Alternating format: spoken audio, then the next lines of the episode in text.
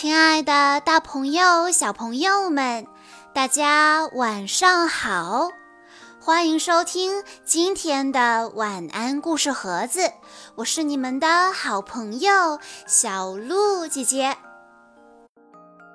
来自山东德州的刘君润小朋友刚刚过完了自己的生日，我要送给他的故事叫做。不打人。安娜是个善良可爱的孩子，可是她却总会被小伙伴们误以为她爱打人，这是怎么回事呢？让我们来一起听一听今天的故事吧。安娜有两只手。每只手上都有五根手指头。安娜的小手肉乎乎的，非常可爱。安娜也很喜欢自己的手。安娜挥着手说：“你好，我的手，你看到我了吗？”吃饭时，安娜可以用手拿餐具。他一只手拿着叉子，一只手握着餐刀。安娜可以自己吃饭了。骑自行车时，安娜可以用手握住车把。现在她的手不能乱动了，不然可能会发生危险。两只手一定要牢牢地握住车把呀。安娜拧开水龙头，水哗哗地流下来。安娜已经会自己洗手了，洗完之后还要把手擦干哦。安娜有时会帮妈妈整理房间，她把积木放进红色的盒子，把其他玩具装进绿色的盒子。安娜拍拍小手，做得真棒。可有的时候，安娜也会用她的小手做出一些让人讨厌的事。比如，今天在幼儿园，安娜看见小灿正在玩一辆红色小汽车，真巧。安娜家里也有一辆和小灿一样的小汽车。安娜兴冲冲地跑到小灿面前，一把夺过小灿手中的小汽车，自顾自地摆弄起来。小灿生气地大喊道：“这是我的小汽车，还给我！”安娜一听也急了，哼！不就是一辆小破车吗？一起玩怎么了？我才不稀罕呢！说完，安娜猛地将小汽车扔到了地上。其实，安娜只是想演示给小灿看，这辆小汽车还可以变形呢。现在，两个小朋友都生气了。谁也不理谁。还有一次，小丽戴了一个非常好看的蝴蝶发夹，那蝴蝶发夹在阳光下还会闪闪发光呢。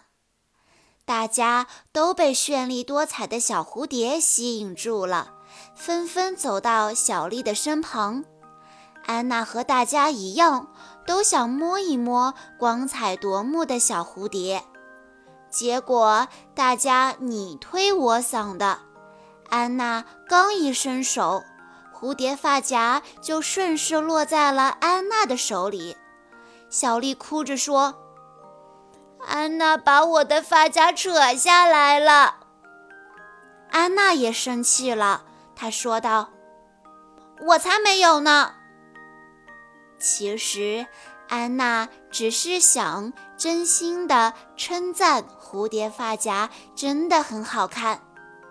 还有还有，昨天玩老鹰抓小鸡的游戏的时候，安娜扮演的是老鹰，在捉小鸡的过程中，安娜不小心把排在小鸡队伍末尾的小河推倒了。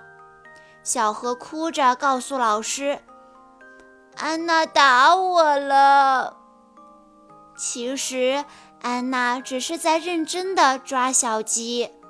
她玩得太认真、太开心了，以至于没有控制好抓人的力量，这才不小心把小河推倒了。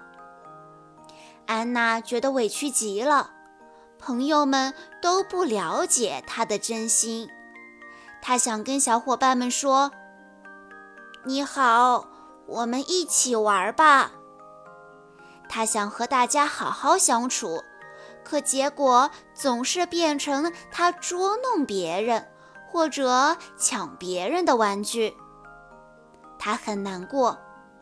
回到家，安娜又委屈又生气地告诉爸爸：“我讨厌小灿、小丽还有小何，我讨厌他们所有人。”爸爸关切地问道：“怎么了？”可以跟爸爸说说吗？安娜说：“他们总是躲着我，我找他们玩，他们却说他们讨厌我，因为我打他们。可是我并没有打他们，我只是想和他们一起玩。”爸爸告诉安娜：“你可以用嘴巴说话。”可以说你不是故意的，或者问问别人是否可以一起玩。如果你说不出自己的想法，那么最好离开一小会儿。